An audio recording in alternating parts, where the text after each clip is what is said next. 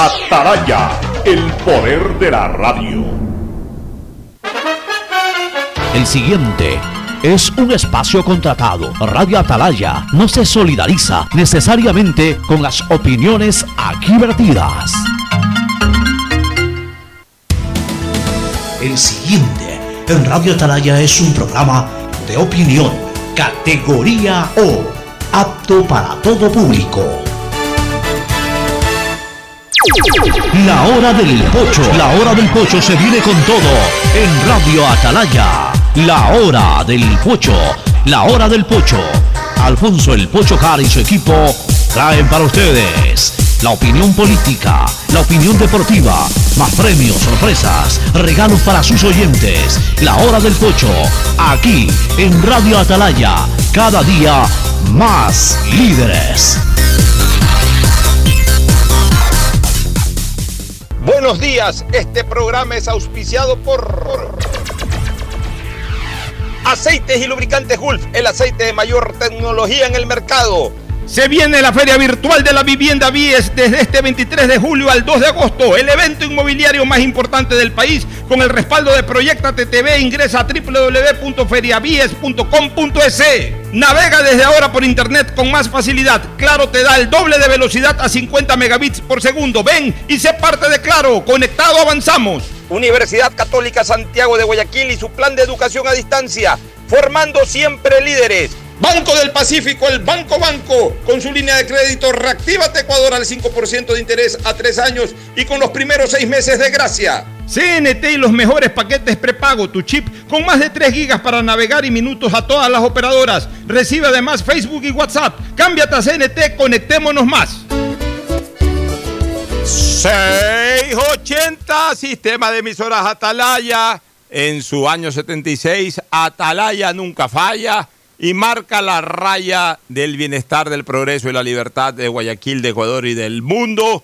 Por eso es una potencia en radio, cada día más líder y un nombre que ha hecho historia, pero que todos los días hace presente y proyecta futuro en el dial de los ecuatorianos. Este es su programa matinal La Hora del Pocho del sistema de emisoras Atalaya de este día de los dos patitos, 22 de julio del 2020, acercándonos eh, no solamente al feriado por Guayaquil, sino eh, a las fiestas de Guayaquil, que es lo más importante, aunque caiga un día sábado, que es un feriado ordinario, pero eh, genera un feriado extraordinario que eso, eso no me he fijado bien si es el viernes o el lunes, a lo mejor Fernando o Gustavo han leído y nos van a confirmar si es el viernes o el lunes, el, el, día feriado, el día de asueto, para celebrar el onomástico guayaquileño cada día más orgullosos de no solamente haber nacido en esta urbe, sino crecido, multiplicado y por supuesto aquí esperamos algún día también eh, fallecer eh, en Guayaquil.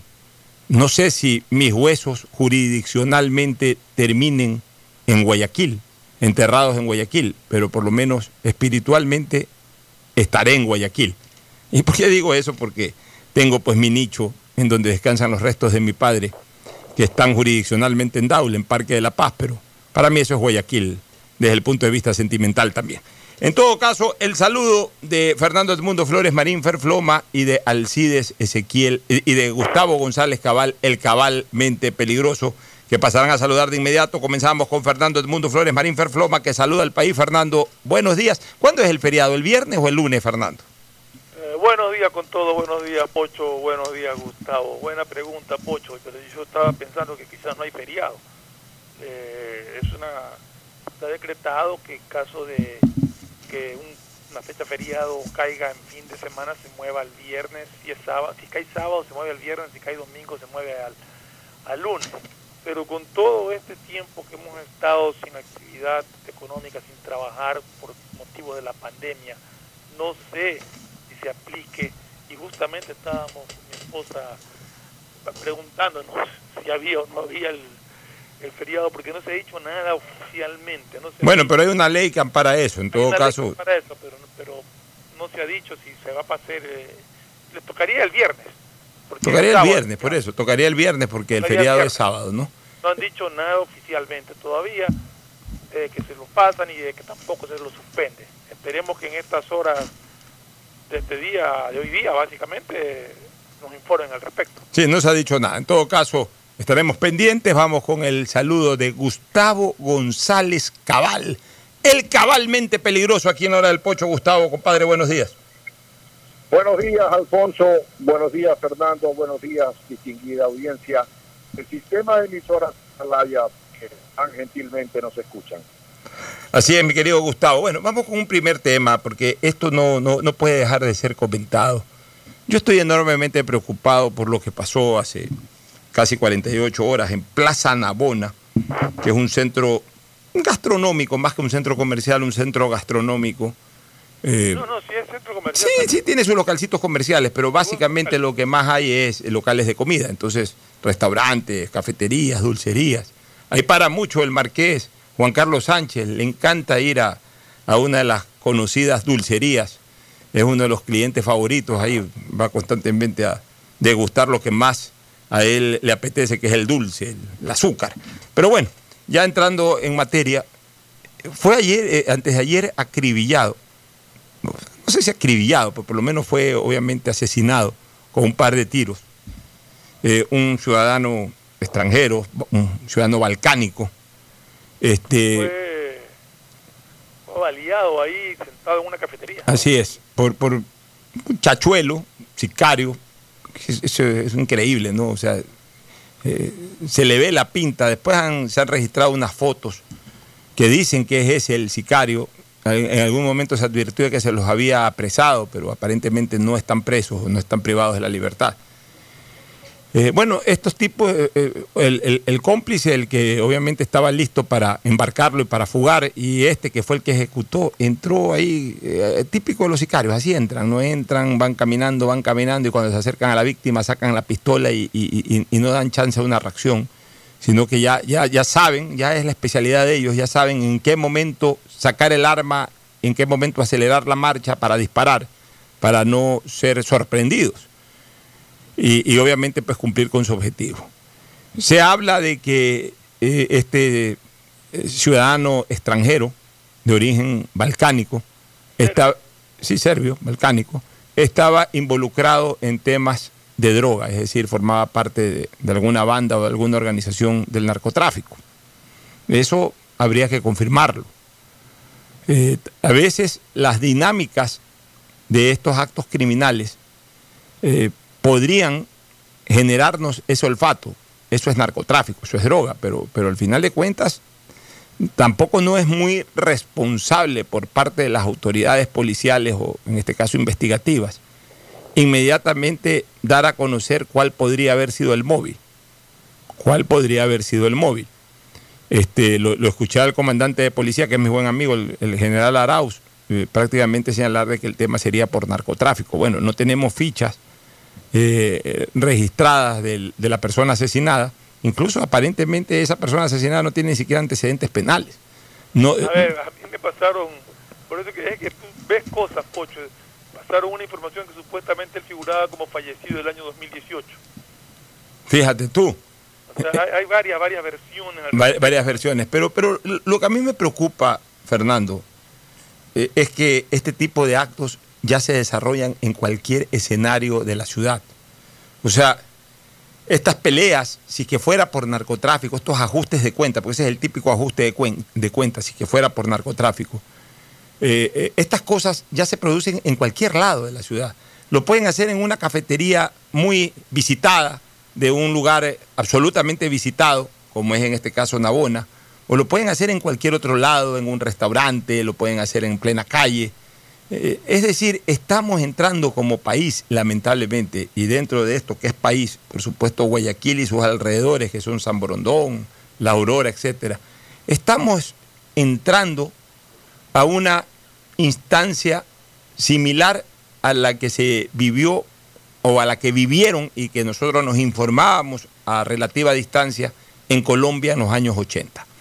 Y que la pudimos, y que la pudimos, Fernando y Gustavo, observar ya con más lujo de detalles, viendo, por ejemplo, la serie Escobar, el patrón del mal. E, era esto, que entraban a una cafetería los sicarios de Escobar y, le pegaban tres, cuatro tiros a un policía, a un fiscal, a un juez, a un, eh, ajustaban cuentas con algún otro narcotraficante de otra banda, de otro cartel, etcétera. O sea, esto ya se está volviendo algo común.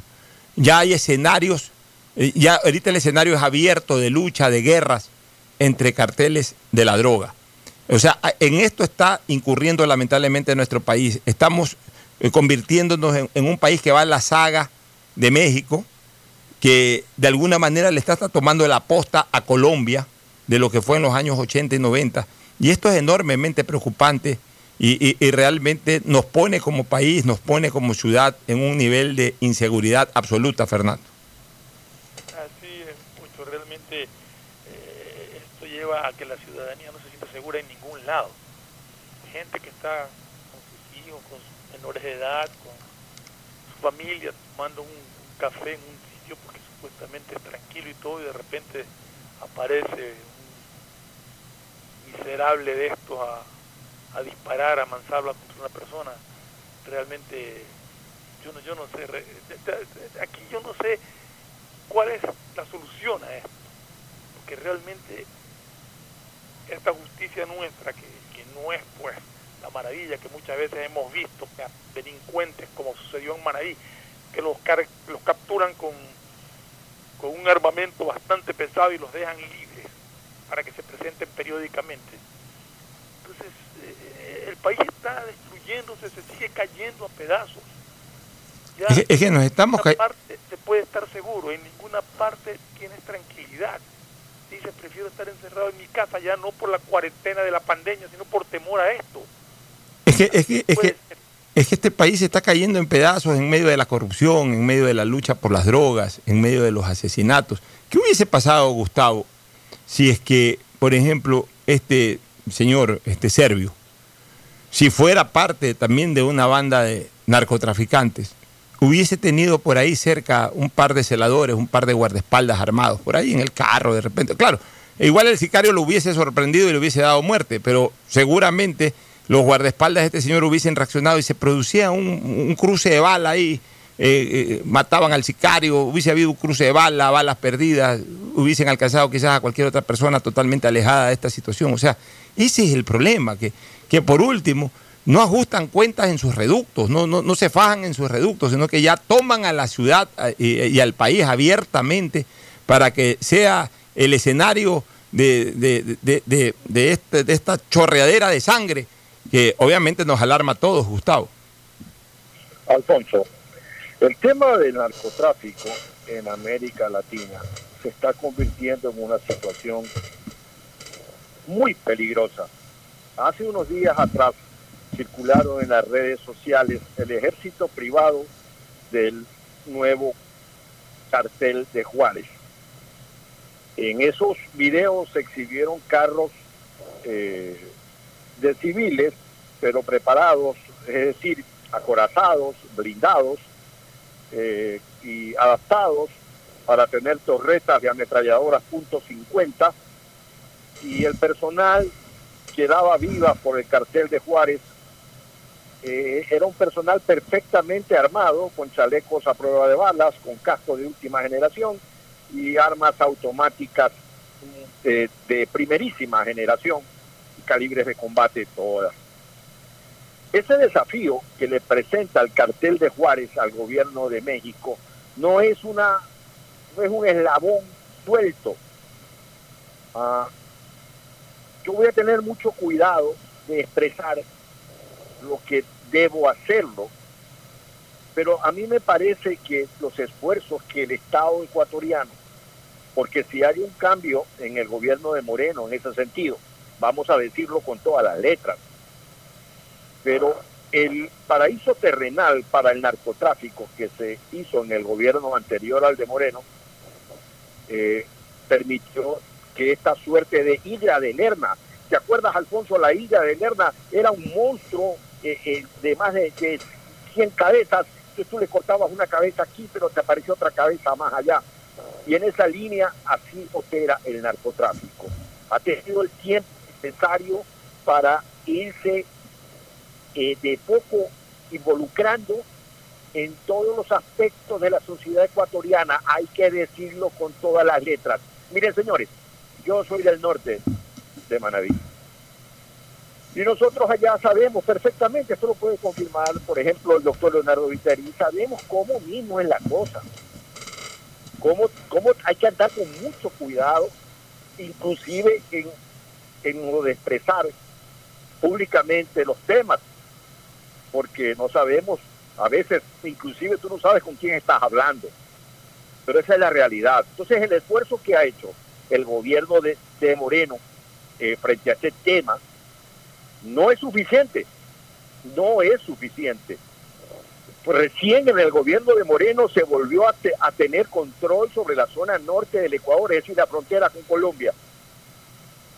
Recién allí se, se pusieron grupos de operación militares y policiales para contener esto. Pero la realidad es que, mira tú, hay aeropuertos en Santa Elena, hay aeropuertos en Jama, en el norte de Manabí, pistas de aterrizaje de dos kilómetros rurales, claro, hechas, eh, eh, eh, no son pistas de asfalto, pero son pistas que permiten operar a una aeronave. El tema de los radares como defensa del Ecuador siguen siendo imprescindibles que estén operando, pero hay muchas cosas imprescindibles que no podemos hacerlas, Alfonso. Por ejemplo, no sabemos hasta cuándo se puede pagar el seguro de los buques que tienen que vigilar nuestra zona económica exclusiva. Porque la crisis económica es de tal naturaleza que recién se consiguió hacer una suerte de, de, de, de renegociación por unos meses hasta ver qué pasa más adelante. Hay una cosa, Gustavo, que, que es más grave y que es lo que a mí me preocupa. Y aquí yo quiero comprometer al pasado y al presente desde el punto de vista político. El pasado es Correa. Este, yo, si hay algo que no le perdono al gobierno de Correa, porque mira, al final de cuentas, al final de cuentas, eh, los actos delincuenciales que atentaron contra, contra los bienes y contra el dinero del Estado, eh, los terminarán pagando con la justicia, con sentencias de la justicia. Ya la justicia que los sentencie ya lo ha hecho y a lo mejor los va a seguir sentenciando, ya ese es problema de la justicia. Y nosotros somos meros testigos de aquello y hacemos nuestros comentarios desde el punto de vista jurídico y hasta ahí llegamos. Pero hay algo que yo no le perdono al gobierno de Correa, porque eso de ahí ni siquiera es pesquisable, porque fue una decisión administrativa. Y no hay cómo indagar más allá de esa decisión administrativa, que fue la decisión de incluso adelantar el, el- adelantar la salida de la base de Manta, adelantar la terminación del convenio de asistencia que nos estaba dando Estados Unidos con el tema de la base de Manta.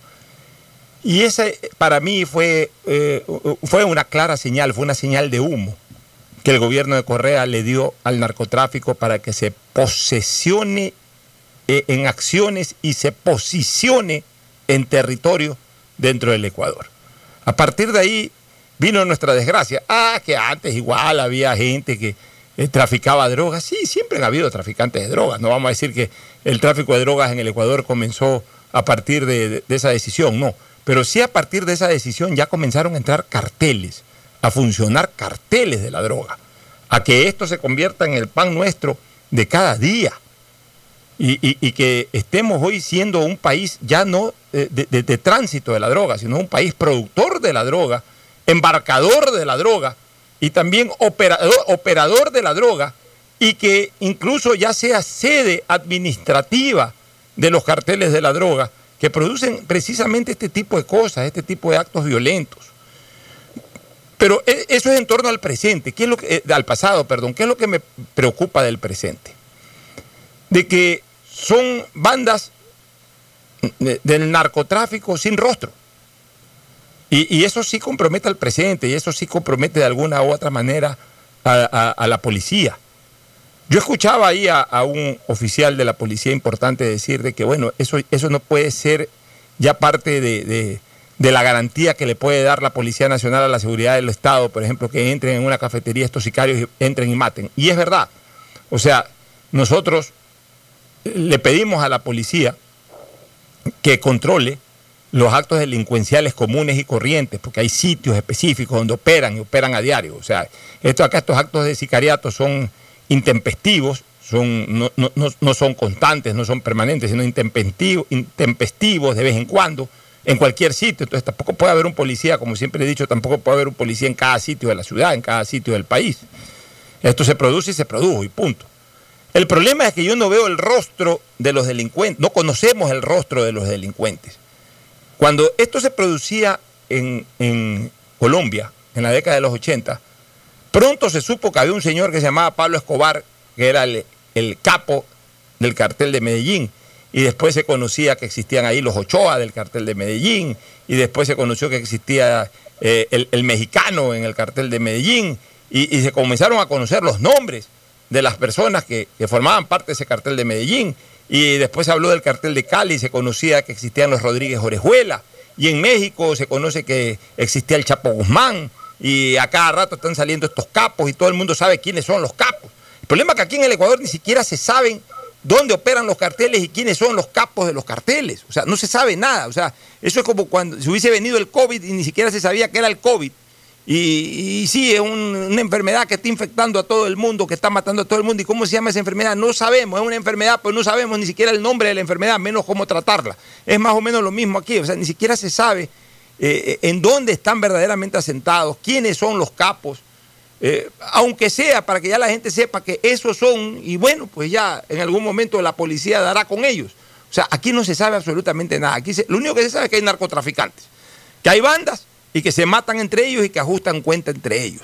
Entonces, realmente el tema yo creo que es absolutamente agobiante, porque el resultado de todo esto es de que se matan en media calle, se matan en una cafetería eh, de, un centro comercial muy eh, circulado, muy visitado como es Plaza Navona, pues mañana también lo pueden hacer, sigue en Pacho, en Mol del Sol, lo pueden hacer en Mol del Sur, lo pueden hacer en el Policentro, lo pueden hacer en la Riviera o en cualquier restaurante, o sea, no tienen límites.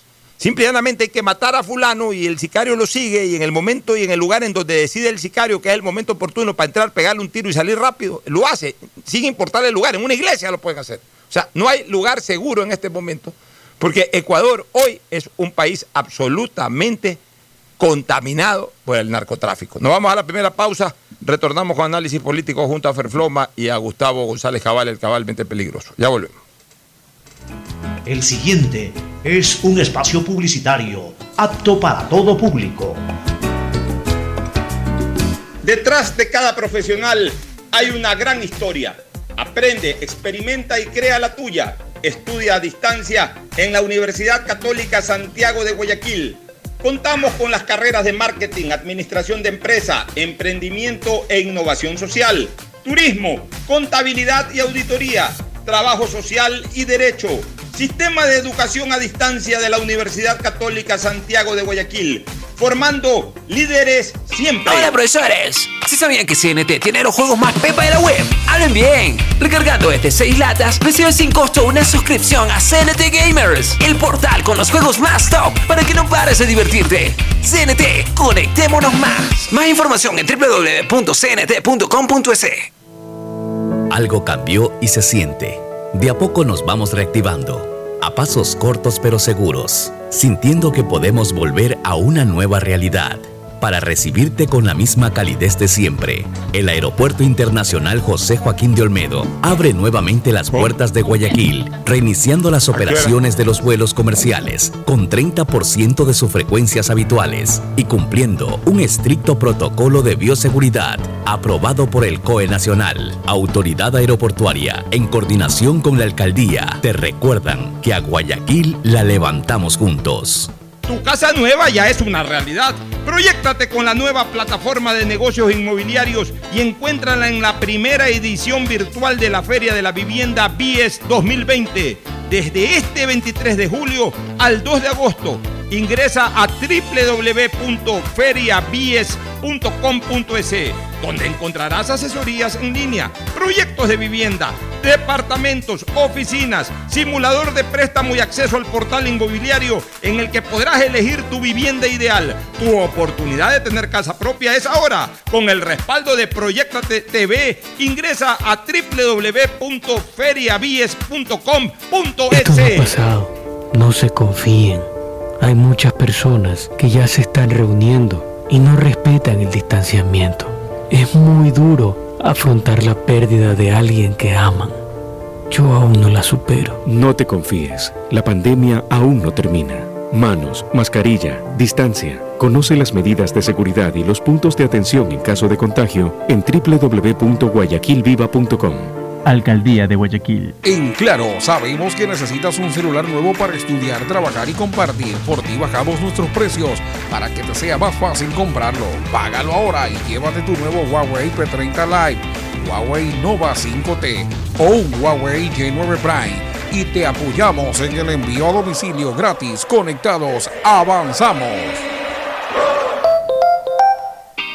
¿Qué más, mis brosters? Somos Giga y Minuto. Habla bien, esos manes de CNT saben. Pero de Leif. Y con sus paquetes prepago de 1 a 6 dólares, recibes 2 gigas en redes sociales. Y muchos megas adicionales para navegar. Sí cachaste, ¿no? Pero more than you. CNT, conectémonos más. Más información en www.cnt.com.es. Tu casa nueva ya es una realidad.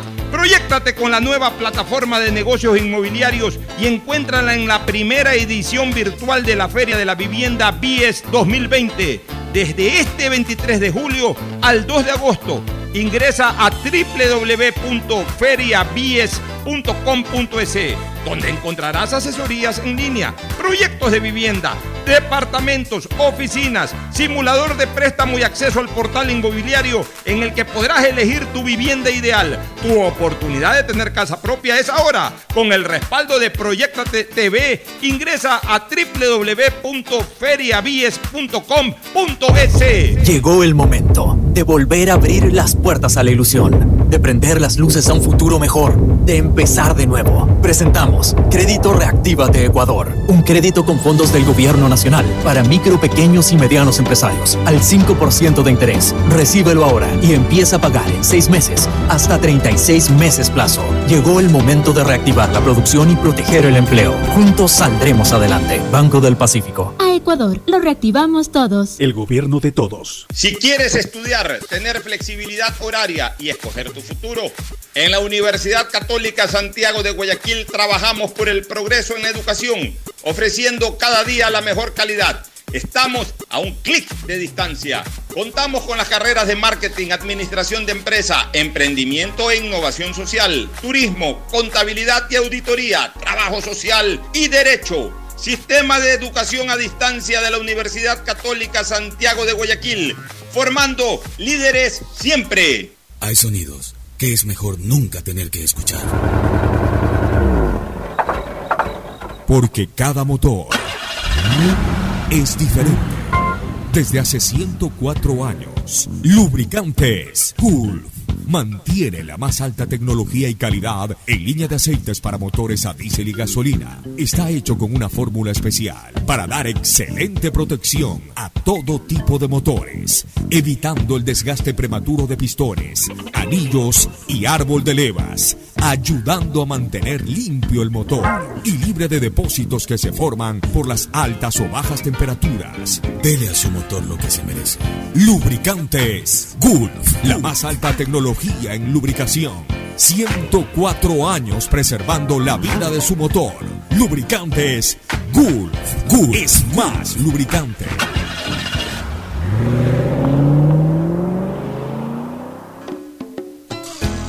Fin del espacio publicitario.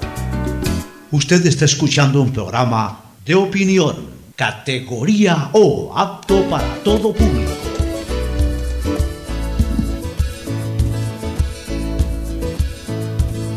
Camino sobre tu piel morena y siento tu latido. Bueno, retornamos, Fernando y Gustavo. Mira, hay un tema que es importante y relevante, no es un tema ahí nomás eh, eh, intrascendente. Finalmente la Fiscalía ha llamado a rendir versión libre y voluntaria el día de mañana a la señora ministra del Interior, María Paula Romo, al presidente de la Asamblea, César Litardo, y a varios asambleístas, en especial del Bloque de Acción Democrática Independiente BADI. Es decir, eh, los llama dentro de esto que llamamos una investigación fiscal todavía, este, los llama, eh, o, ya mejor dicho, instrucción fiscal, porque entiendo que, eh, la verdad no sé si es que está ya en, en instancia de investigación, ya, ya, debe estar en instrucción fiscal, porque ya, está, ya, ya hay una formulación de cargos y de hecho ya hay una... Eh, ya hay detenciones, ya hay participación de, del juez.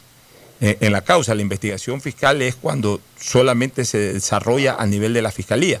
Pero dentro de esta instrucción fiscal todavía eh, se puede seguir indagando más información para vincular dentro de la instrucción fiscal a más personas, para reformular en caso de que eh, se considere que es otro tipo de delito en el que podrían estar involucradas las personas que inicialmente fueron formuladas, eh, hasta, hasta la fecha en que llegue para el dictamen fiscal.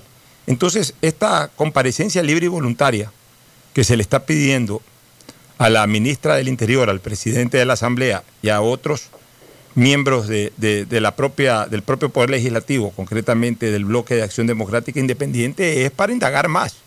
Y es para preguntarles, bueno, ustedes ya están metidos en el tema, ¿qué saben de esto o qué pueden responder a esto?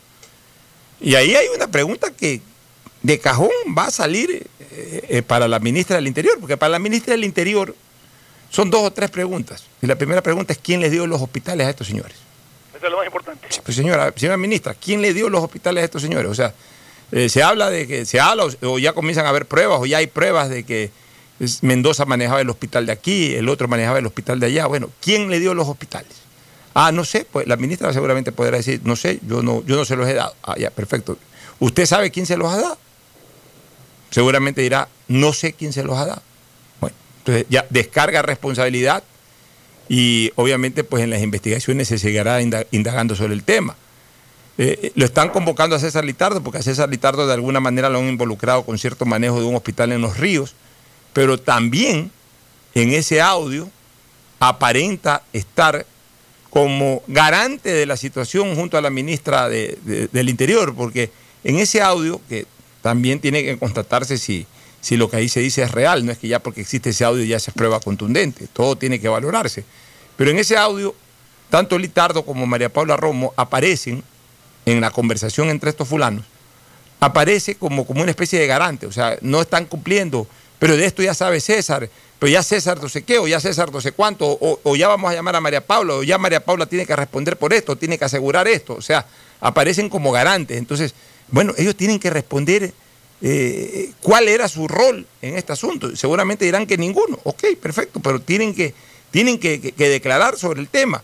Y por ahí hay un comentario que ha hecho Azuero, el legislador Azuero, en donde se señala de que algunos, algunas lloviznas les cayeron por ahí a algunos compañeros de su bloque. Entonces, todo eso, todo eso ya debe ir teniendo nombres y apellidos, entonces por eso los están llamando a declarar.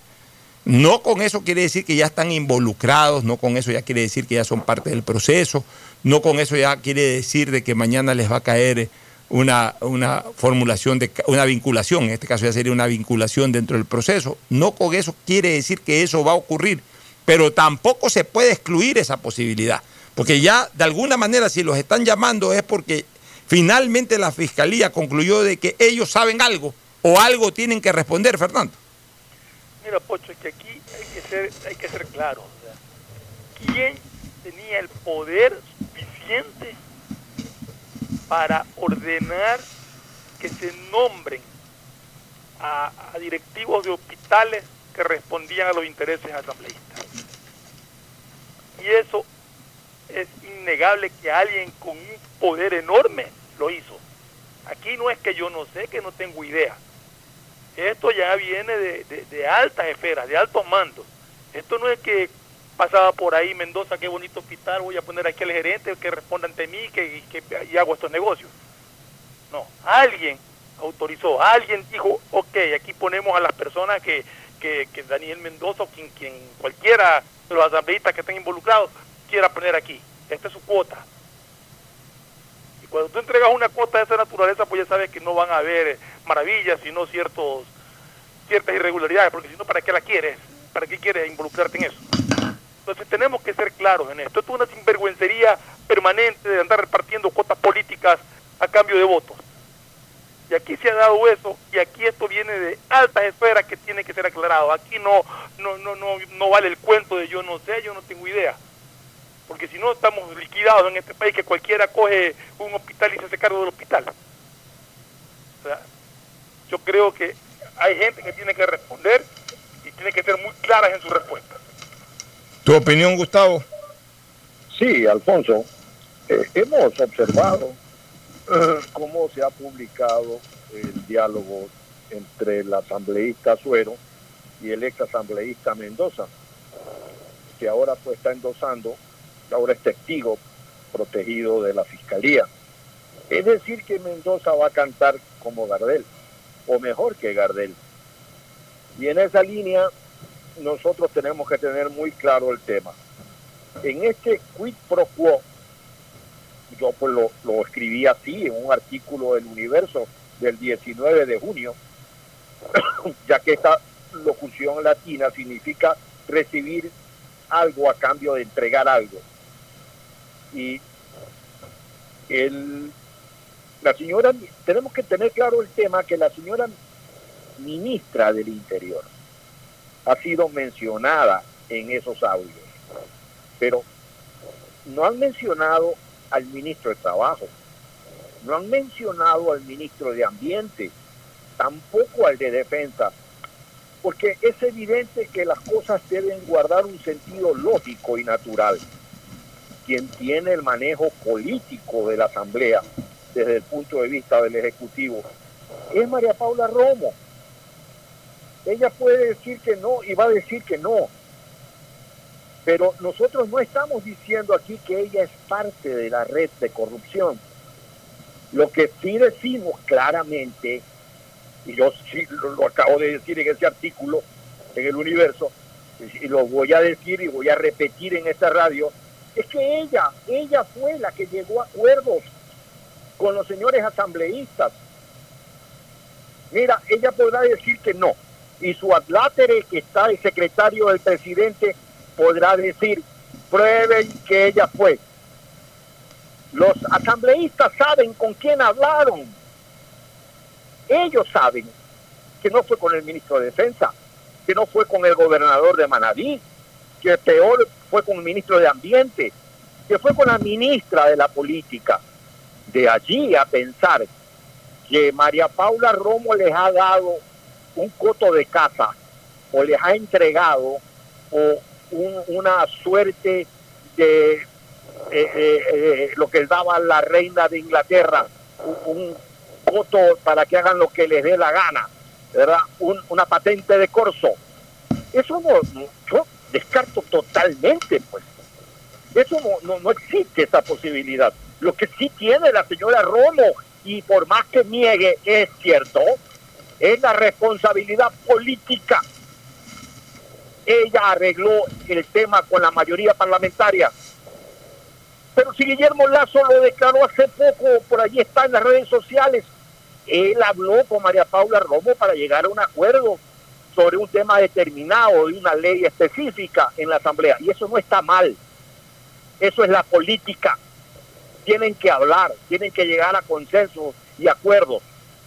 El problema está, Alfonso, cuando tú te das cuenta que te piden los hospitales, y no es necesariamente con un espíritu mariano ni altruista, y que tú te desentiendas del tema.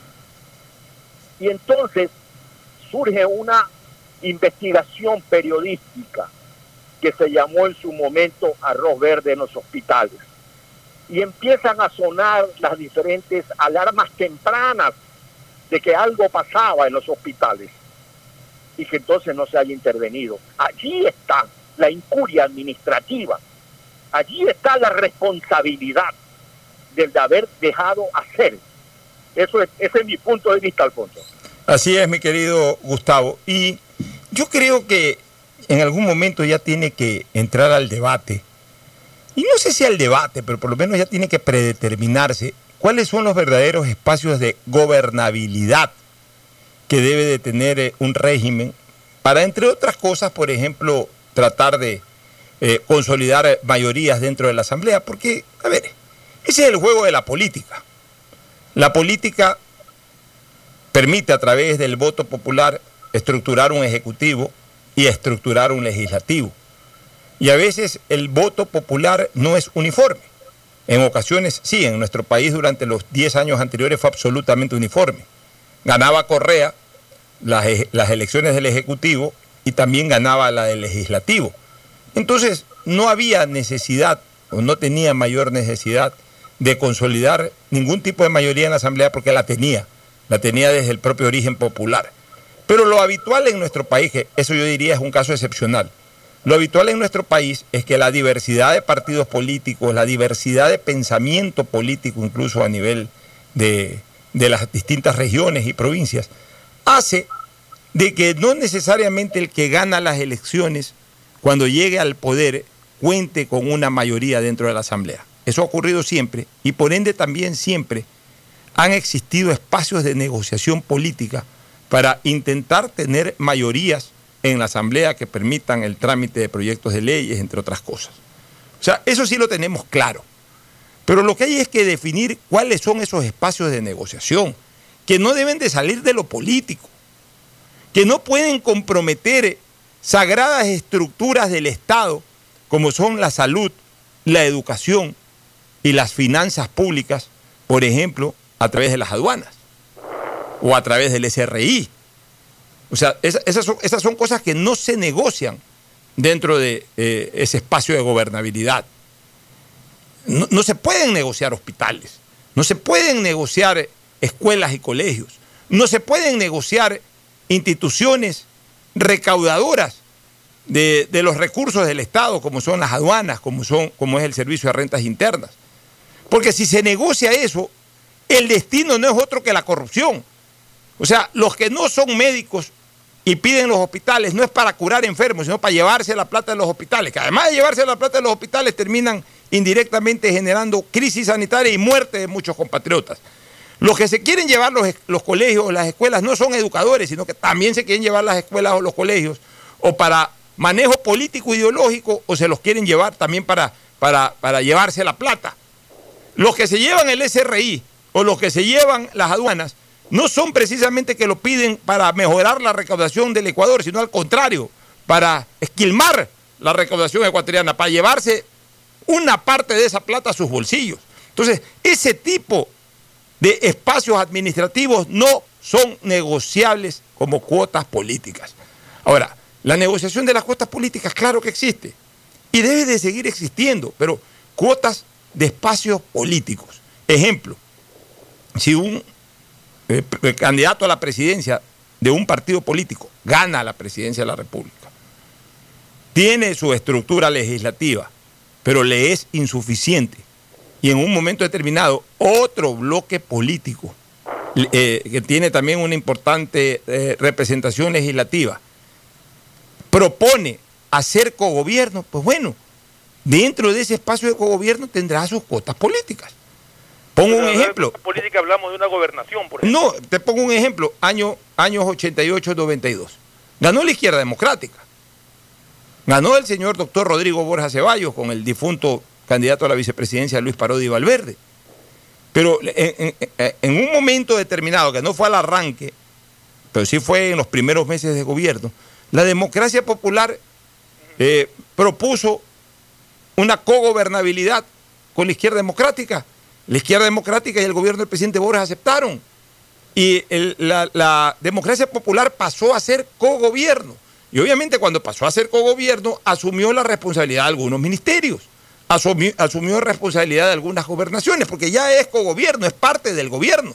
Y es lógico que meta a su gente dentro del gobierno para esos espacios de gobernabilidad.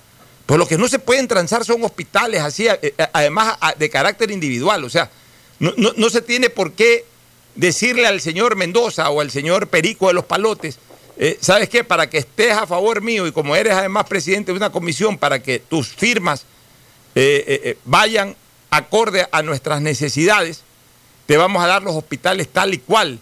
Y, para, y como necesitamos el voto del otro integrante de esta comisión y como necesitamos el voto de dos integrantes de la comisión de allá, le damos los hospitales de aquí, de allá, y al de más allá le damos las aduanas o le damos espacio en el SRI. O sea, así no se puede manejar el país. Porque es evidente que no están negociando con asambleístas. Es evidente que no están negociando con bloques políticos. Están negociando con delincuentes. Están negociando con asaltantes que están cambiando su voto, que emana de una representación popular en donde posiblemente muchos de ellos fueron confundidos. Es decir, en medio de un listado, en medio de una corriente electoral en ese momento predominante, ¿eh? y van ahí hasta medios escondidos. De repente se acomodan con un puesto importante en la asamblea y negocian su participación como asambleístas a cambio de tronchas que les generen un lucro personal económico y no verdaderamente un espacio político. Entonces, este tipo de cosas tienen que ser pesquisables. Los responsables que a nombre de un gobierno hagan este tipo de negociación son responsables de, esos actos delictivos y también tienen que ser sancionados, porque están extralimitando, extralimitando la necesidad de acuerdos que tiene un gobierno con la apertura de las fuentes de riqueza del Estado a delincuentes que están en ese momento fungiendo de asambleístas, este Fernando. Sí, eh, justamente lo que acaba de explicar yo también. Y, y lo más grave es que le entreguen cuotas políticas de esta naturaleza, hospitales, a asambleístas de su propio partido. Es decir, que ni siquiera la gente de su propio partido vota por ideología, sino que vota a cambio de que les entreguen cuotas. O sea, ya realmente lo que estamos llegando ya es inconcebible. Porque no es que fue a otro partido político, a un independiente por ahí, o a un asambleísta del partido tal que se les dio. No, gente de su propio partido, del partido que gobierna. Oye, oye, Fernando y Gustavo, para Gustavo este comentario para que dé su opinión. Es vergonzoso lo que ha dicho ese chofer de Mendoza, me parece, de que eh, el, mejor negocio es ser hoy día asambleísta porque ya solamente en tres hospitales han comido como dos millones de dólares. Eso es vergonzoso.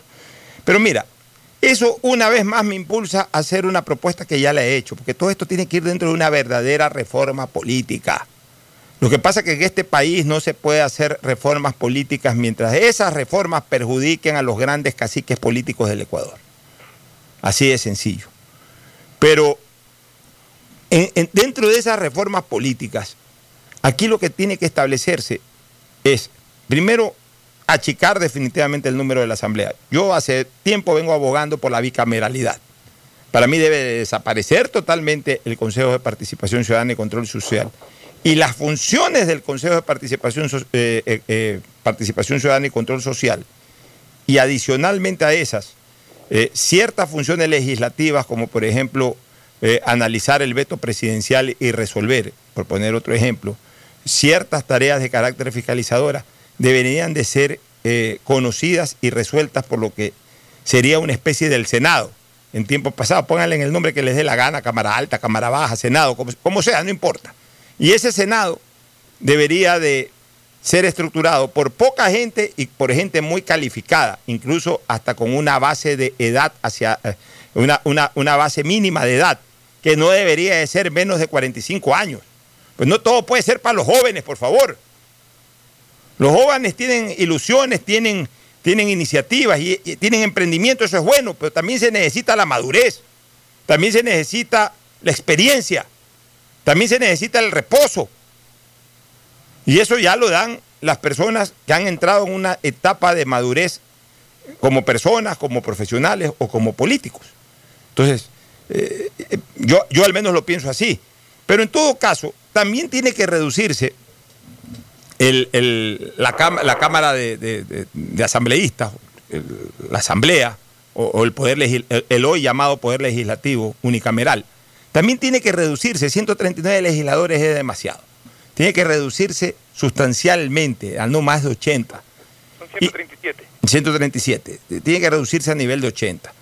Y a partir de esos 80 legisladores, determinar representaciones a cada una de las provincias acorde a su población, a la cantidad de pobladores que tiene.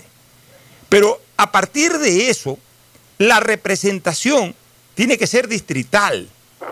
O sea, tiene que llenarse de distritos. Por ejemplo, si, ya en una, en una Cámara, en donde ya no van a ir 137 asambleístas, sino 80, Guayas, que hoy tiene 18, eh, en esa reducción a Guayas le dan 10, que igual puede ser seguramente el número más predominante de todos. Bueno, si le van a dar 10 representantes a Guayas, Guayas debe tener 5 distritos.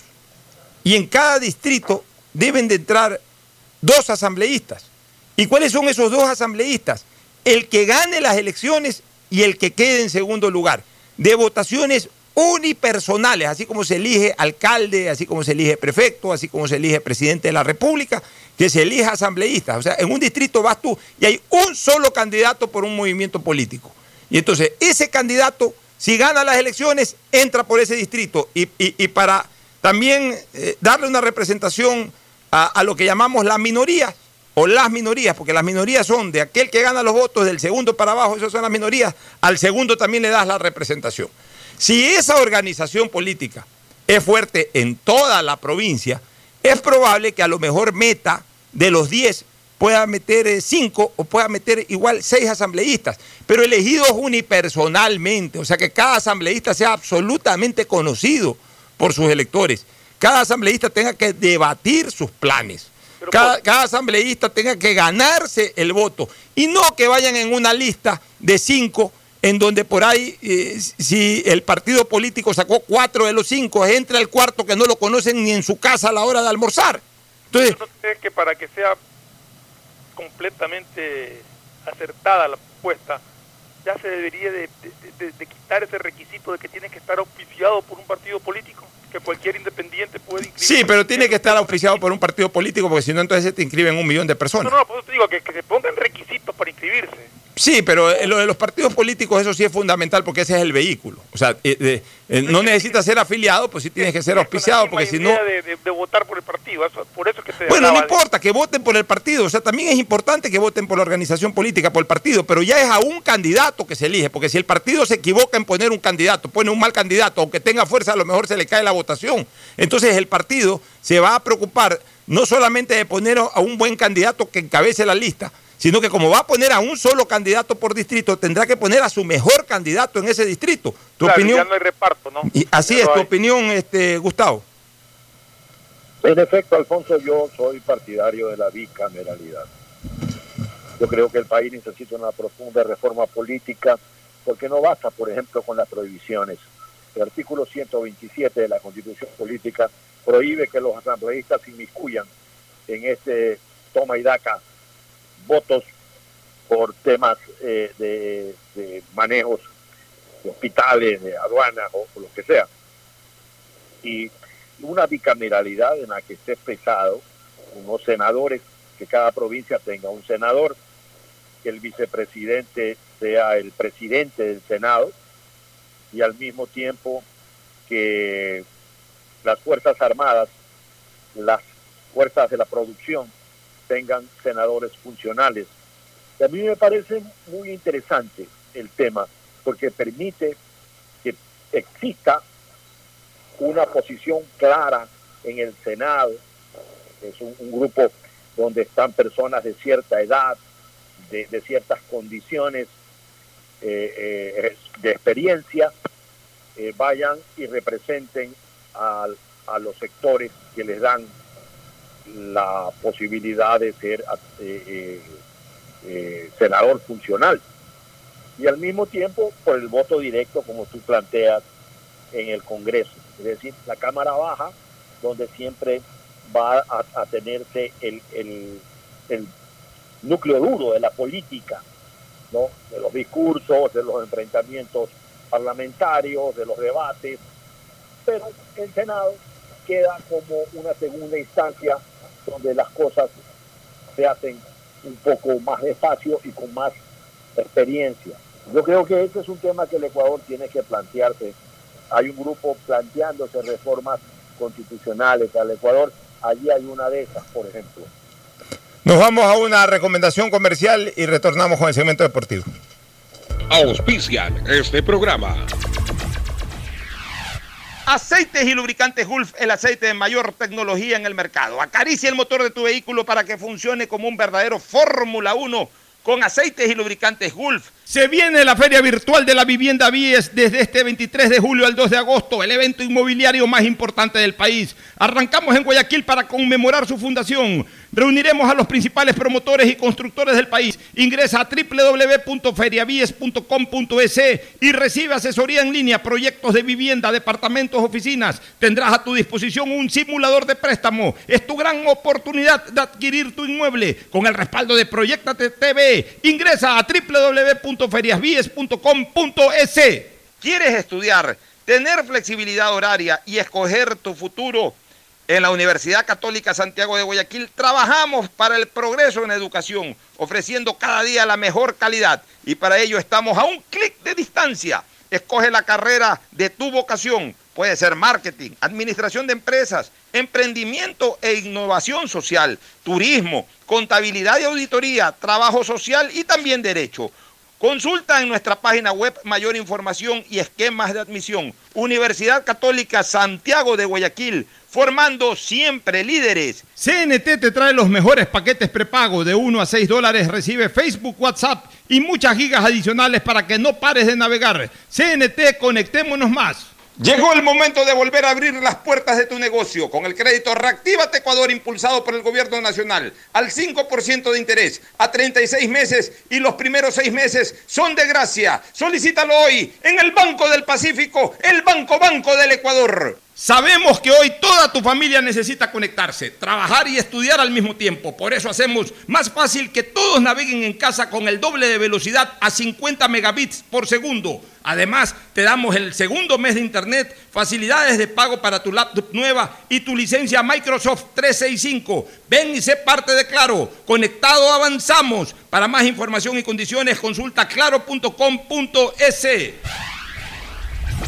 Estamos en la hora del pocho.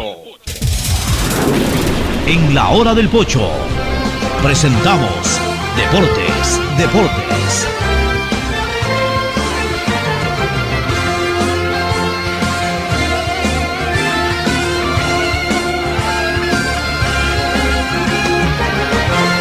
Ya estamos con el gran Mauricio Zambrano Izquierdo. Mauricio, buenos días. Novedades en el mundo de los deportes. ¿Qué tal? ¿Cómo están? Buen día con todos. Hoy hay novedades. Hoy, Diga, hay, hoy hay juega- fútbol para hoy hay comenzar. fútbol, Vuelve a rodar la pelota profesionalmente. 130 días después. 130 días después, aunque sea amistoso, es un, es un momento histórico este partido de Barcelona-Guayaquil City. Parece mentira, pero un partido histórico, porque es el primer partido de fútbol eh, post-COVID. O ¿Y aquí lo van a televisar o no? Lo van a televisar, claro. Y no, no ¿Qué hora es solamente. el partido? 16 horas exactamente. A ver, me- acabo de cometer un error. No es un partido post-COVID. Seguimos en la era COVID. Claro. Pero es el primer partido en la era COVID.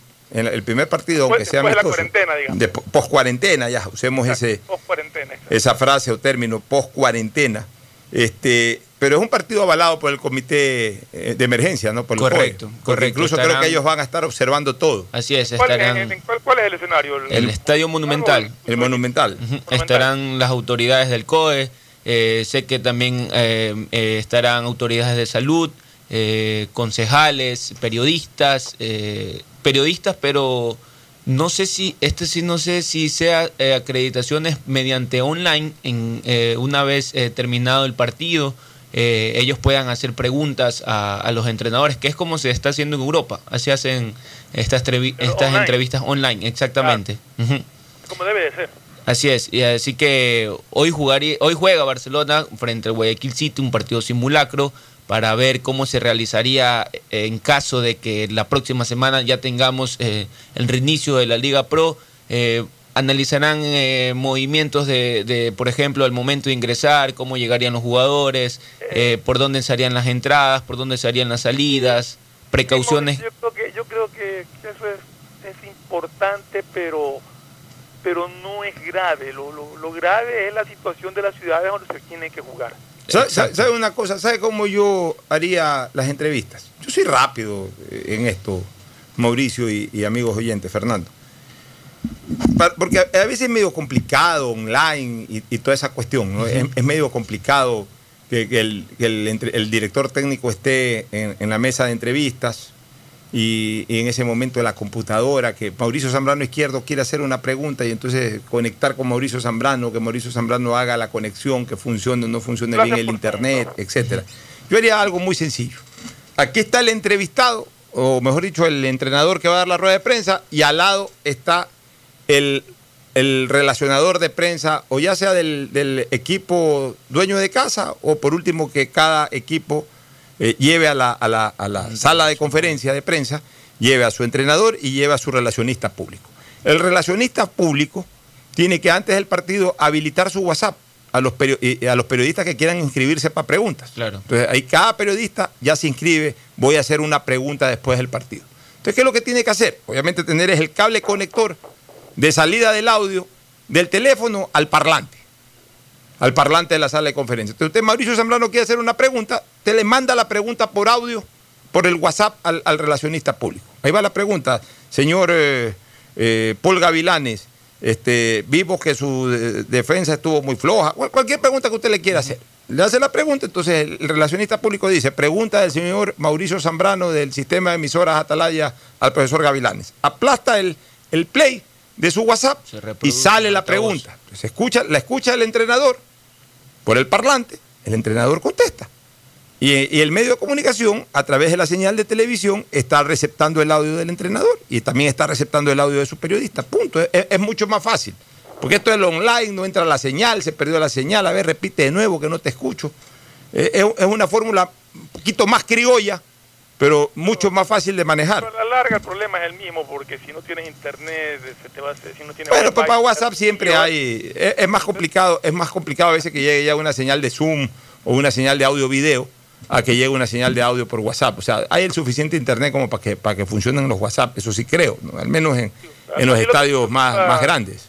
A mí lo que me preocupa realmente es la situación de las ciudades, eh, especialmente Quito, donde hay un buen número de equipos que, que aparentemente no podrían jugar en Quito todavía. ¿Se van a jugar a la Tacunga? No, no, por Ayer la- hubo una reunión con el, con el alcalde de, de Quito. ¿Qué dice el señor y se co- O sea, no, no han hecho un pronunciamiento oficial, pero los, eh, los que han estado cerca de, de- de esta reunión dicen que ha, ha sido flexible y él sí desea que vuelva el fútbol. Eso sí, bajo estricto protocolo de, de- de todos los de todos los equipos que, vayan a jugar ya sea de local y los que sean de visitante.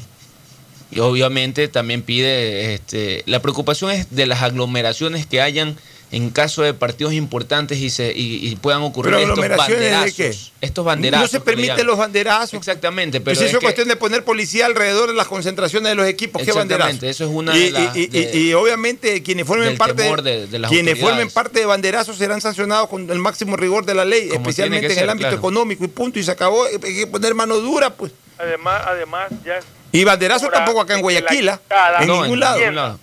Ya es hora de que la hinchada entienda de que tienen que, que comportarse y que tienen que tener cuidados y precauciones. Ya suficiente sufrimiento ha habido en Guayaquil, suficiente sufrimiento está teniendo Quito y otras ciudades del Ecuador para que la gente no entienda cómo tiene que Mira, Fernando, esta es una linda oportunidad. Por eso que te digo que el COVID a lo mejor nos puede dejar dentro de todas las desgracias cosas positivas.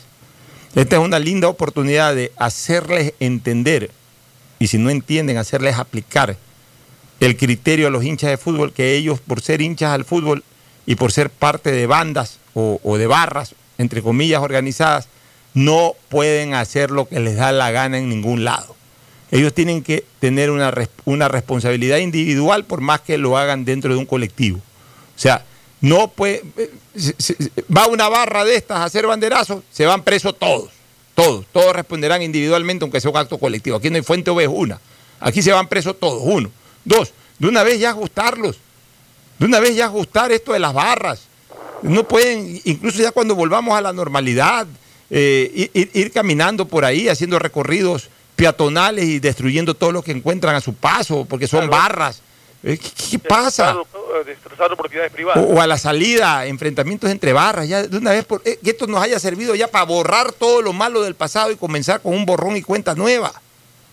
Y, y- y en ese sentido, eh, eh, aquí debe de esta situación aplicarse. Yo creo que si Quito no está listo, porque ojo, no es solamente el llegar a un estadio. Un equipo, digamos Barcelona, Meleo, el City, por poner tres equipos de Guayaquil, tienen que ir a jugar a Quito, tienen que coger un avión. Van a una ciudad, obviamente, que está bastante complicada.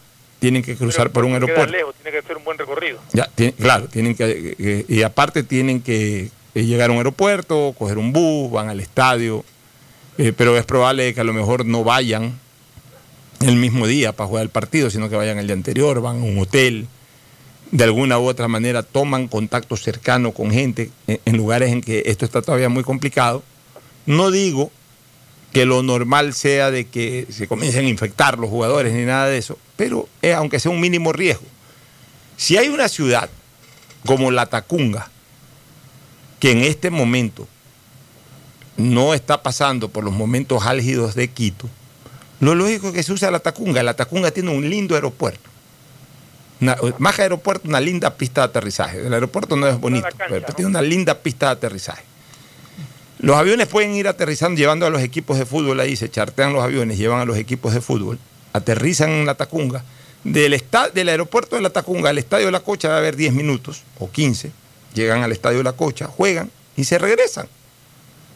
Si tienen que irse un día antes porque el partido es a las 12 y porque le da la gana al entrenador de no ir a las 8 de la mañana, sino ir a las 4 de la tarde del día anterior, hay buenos hoteles en la Tacunga, que en este momento no están siendo muy ocupados turísticamente. Eh, eh, de las Rosas, y, eh, cualquier cantidad de hoteles, en la Tacunga, en Ambato. Se hospedan ahí y van al estadio, juegan y se regresan. Los de Quito tendrán que ir a la Tacunga, que es una hora de, de- de viaje terrestre, una hora diez minutos. Pueden irse el mismo día, si el partido es a las 12, 2, 3, 4 de la tarde, se van el mismo día y regresan. La Tacunga es indiscutiblemente una ciudad alterna de Quito para, este- estos menesteres.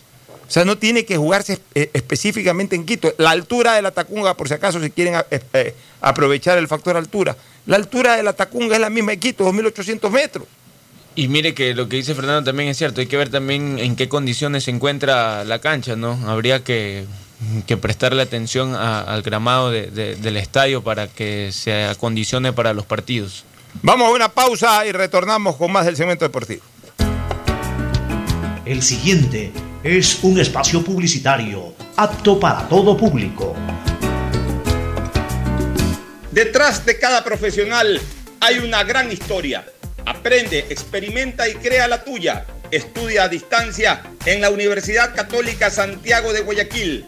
Contamos con las carreras de marketing, administración de empresa, emprendimiento e innovación social, turismo, contabilidad y auditoría, trabajo social y derecho. Sistema de educación a distancia de la Universidad Católica Santiago de Guayaquil, formando líderes siempre. Hola profesores, ¿sí sabían que CNT tiene los juegos más pepa de la web? Hablen bien. Recargando este 6 latas, recibes sin costo una suscripción a CNT Gamers, el portal con los juegos más top para que no pares de divertirte. CNT, conectémonos más. Más información en www.cnt.com.es. Algo cambió y se siente. De a poco nos vamos reactivando, a pasos cortos pero seguros, sintiendo que podemos volver a una nueva realidad. Para recibirte con la misma calidez de siempre, el Aeropuerto Internacional José Joaquín de Olmedo abre nuevamente las puertas de Guayaquil, reiniciando las operaciones de los vuelos comerciales con 30% de sus frecuencias habituales y cumpliendo un estricto protocolo de bioseguridad aprobado por el COE Nacional, Autoridad Aeroportuaria, en coordinación con la Alcaldía. Te recuerdan que a Guayaquil la levantamos juntos. Tu casa nueva ya es una realidad. Proyéctate con la nueva plataforma de negocios inmobiliarios y encuéntrala en la primera edición virtual de la Feria de la Vivienda BIES 2020. Desde este 23 de julio al 2 de agosto. Ingresa a www.feriabies.com.es donde encontrarás asesorías en línea, proyectos de vivienda, departamentos, oficinas, simulador de préstamo y acceso al portal inmobiliario en el que podrás elegir tu vivienda ideal. Tu oportunidad de tener casa propia es ahora. Con el respaldo de Proyectate TV, ingresa a www.feriabies.com.es. No se confíen. Hay muchas personas que ya se están reuniendo y no respetan el distanciamiento. Es muy duro afrontar la pérdida de alguien que aman. Yo aún no la supero. No te confíes, la pandemia aún no termina. Manos, mascarilla, distancia. Conoce las medidas de seguridad y los puntos de atención en caso de contagio en www.guayaquilviva.com. Alcaldía de Guayaquil. En Claro, sabemos que necesitas un celular nuevo para estudiar, trabajar y compartir. Por ti bajamos nuestros precios para que te sea más fácil comprarlo. Págalo ahora y llévate tu nuevo Huawei P30 Lite, Huawei Nova 5T o un Huawei J9 Prime. Y te apoyamos en el envío a domicilio gratis. Conectados, avanzamos. ¿Qué más, mis brosters? Somos Giga y Minuto. Habla bien, esos manes de CNT saben. Pero de Leif. Y con sus paquetes prepago de 1 a 6 dólares, recibes 2 gigas en redes sociales. Y muchos megas adicionales para navegar. Sí cachaste, ¿no? Pero more than you. CNT, conectémonos más. Más información en www.cnt.com.es. Tu casa nueva ya es una realidad. Proyectate con la nueva plataforma de negocios inmobiliarios y encuéntrala en la primera edición virtual de la Feria de la Vivienda BIES 2020. Desde este 23 de julio al 2 de agosto.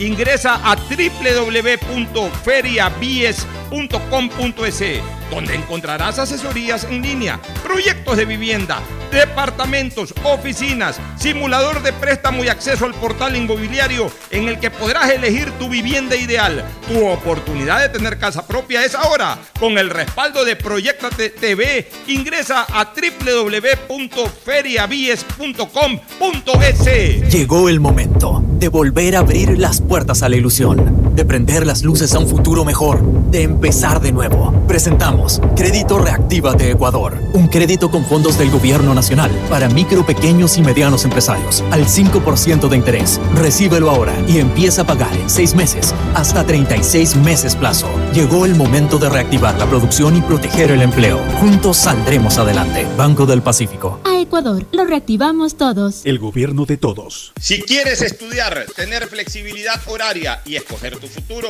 en la Universidad Católica Santiago de Guayaquil trabajamos por el progreso en la educación, ofreciendo cada día la mejor calidad. Estamos a un clic de distancia. Contamos con las carreras de marketing, administración de empresa, emprendimiento e innovación social, turismo, contabilidad y auditoría, trabajo social y derecho. Sistema de Educación a Distancia de la Universidad Católica Santiago de Guayaquil, formando líderes siempre.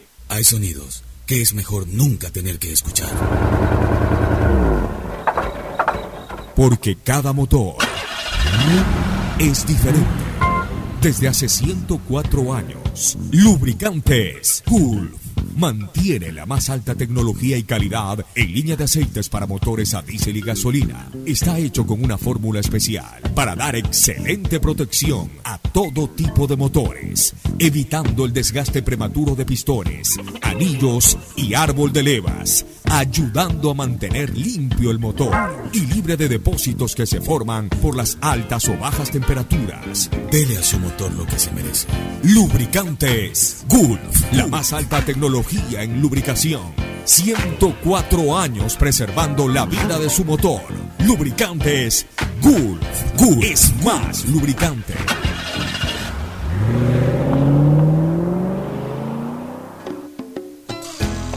Fin del espacio publicitario. Usted está escuchando un programa de opinión, categoría O, apto para todo público. Bueno, retornamos este Mauricio y Fernando. Lo de Orejuela, solamente falta una firma para que se confirme la Un año contratación de- sería de, de este jugador. Orejuela. Ayer A ver, vuelvo a repetir. meses. A- Aquí hay un eh, conflicto de, de intereses, hablemos así. Desde el interés deportivo o futbolístico, nadie puede discutir que es una contratación importante. Imagínese usted, Barcelona puede armar un medio campo con Márquez, Orejuela, Piñatares. Oyola, y, en caso de- y- tiene a, a Díaz, tiene adelante a Martínez, y, Michael y a. Alves, tiene a Michael Arroyo. O sea, Barcelona tiene un equipazo.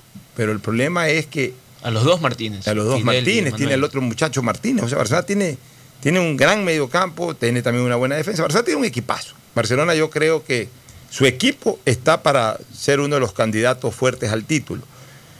Es el interés deportivo, pero la señal que está generando Barcelona me parece que no es positiva, porque eh, se supone que le han pedido a los jugadores sacrificios económicos, se supone que estamos pasando por un momento económico delicado, que el mundo del fútbol se ha paralizado totalmente. Hay quejas de parte, no quejas, pero lamentaciones. Por ejemplo, el presidente de la Liga Pro, leo aquí a Miguel, a Miguel Ángel Lor, que dice la economía del fútbol está muy golpeada y vive gracias a la exposición. Hablamos de más de 70 millones hasta ahora. Veo a Chango que dice, si nos pagara Gol TV no tendríamos ningún problema, pero si querían beneficiar al fútbol, FIFA hubiese suspendido todo. O sea, sí, pero tampoco Gol TV puede pagar porque no, no transmite nada. O sea, todo está parado. Entonces, eh, un equipo que además viene saliendo de una información catastrófica que debe 51 millones de dólares, que es su deuda, su pasivo. Entonces, eh, más y más contrataciones, sobre todo lo que, eh, lo que yo asimilo, y es lo que no me gusta, que no quiere decir que, que mi, versión o mi comentario sea el definitivo, sea el absoluto, sea el verdadero, ¿no? Es mi punto de vista simplemente. Yo asimilo que Barcelona no pierde esta costumbre de, de ser comprador compulsivo, se les llama a las personas que no pueden estar un ratito sin comprar algo. O sea, tiene una señora acostumbrada al derroche, acostumbrada a andar comprándose buenas carteras, buenos zapatos de taco, eh, buenos vestidos, buenos perfumes. Entra en una crisis económica, está su familia en medio de una crisis económica, está su ciudad en medio de una crisis económica y a lo mejor ya no sigue comprando como compraba antes, pero esa, esa, ese carácter compulsivo para comprar hace de que aunque sea algo compre, pero tiene que comprar. Que gastando. Ya, entonces e- e- esa característica de comprador compulsivo es lo que no me gusta del Barcelona. O sea, no siempre hay que estar comprando, no, siempre hay que estar incorporando. O sea, ya a veces uno tiene que satisfacerse con lo que tiene. En ese sentido le doy toda la razón a Neme. No contrato a nadie más. Le doy la razón a los Paz. No solamente que no contrato a nada más, sino que, señor Valencia, con el dolor del alma no podemos seguir en la relación. Sea que la iniciativa haya sido de Valencia o lo que sea, pero no se podían dar señales de gastos adicionales a los que ya en su momento se planificaron o se presupuestaron o se ejecutaron. Entonces, a mí esa parte no me ha gustado. En lo deportivo, o sea, cuidado, yo- eh, vayan a pensar que yo estoy diciendo que por gusto Orejuela, que Orejuela es una mala contratación. No. lo estoy diciendo desde lo deportivo, sino desde la imagen o la proyección que pueda vender Barcelona en este momento de ser el único equipo en que está contratando jugadores importantes, porque por ahí el AUCA se le fueron dos y están en- entrando dos. Al final Claro. de cuentas, jugadores de, de- de pu- de muy poca monta y de muy poca trascendencia. Estamos hablando de que Barcelona está incorporando a dos jugadores internacionales, aunque sean ecuatorianos, pero internacionales, porque vienen de otro país. Entonces, eso es lo que me preocupa. ¿Algún comentario, Fernando? Bueno, ya, ya lo habíamos comentado anteriormente de que Barcelona, no sé por qué tiene esa costumbre, que yo considero mala costumbre, de andar contratando siempre jugadores, de contratar jugadores en puestos en los que nunca juegan y después los quieren ceder a préstamo porque quieren contratar a otros jugadores en esa misma posición. O sea, yo no entiendo, un equipo que tiene ya establecido un déficit enorme, enorme, y siga pues contratando jugadores que no son baratos. Pero yo quería mencionar, oye, que el día, ayer no lo pudimos tratar, que Cristiano Ronaldo sigue rompiendo récords. El día que de su partido contra el Lazio se convirtió en el primer jugador en tener más de 50 goles en las tres grandes ligas europeas. Más de 50 goles en la Premier, en la Liga Española y en la, Y en la Liga Italiana Italiana, correcto. se convirtió también en el primer jugador en la historia de la Liga Italiana en llegar a 50 goles en menor número de partidos. Y también en ser el mayor anotador de tiros penales en una sola temporada, que le duró minutos porque después de, de unos minutos lo empató Inzaghi nuevamente. En Inmóvil, inmóvil. Sí, inmóvil en, Mira, en este récord. Cristiano Ronaldo para la mí... edad de Cristiano sigue dando que hablar. O sea, para mí Cristiano Ronaldo es el jugador más importante de esta era. O sea, yo sí creo que es más importante que Messi porque los resultados lo avalan. Él ha ganado todo en todos lados. O sea, ha ido a tres, a tres de las eh, cuatro ligas más importantes del fútbol europeo, falta solo la alemana, la Bundesliga. Y, y- y en, en Inglaterra, en eh, España, por supuesto, y en mayor parte, y también en Italia, ha ganado todo en esos países. Ha ganado con el fútbol inglés y con el fútbol español, ha ganado Europa. Le faltaría ganar con la Juventus y está en pelea. Ya. Ha ganado con su selección, ha clasificado a todos los mundiales y ha ganado con su selección la Copa de Europa. O sea, lo único que no ha ganado con sus equipos, además con el Manchester y con el Real Madrid, ha ganado las Copas del Mundo, las intercontinentales o Copas Mundiales, interclubes. Lo único que no ha podido ganar y que no lo va a ganar porque su selección no lo acompaña para eso es el Campeonato Mundial.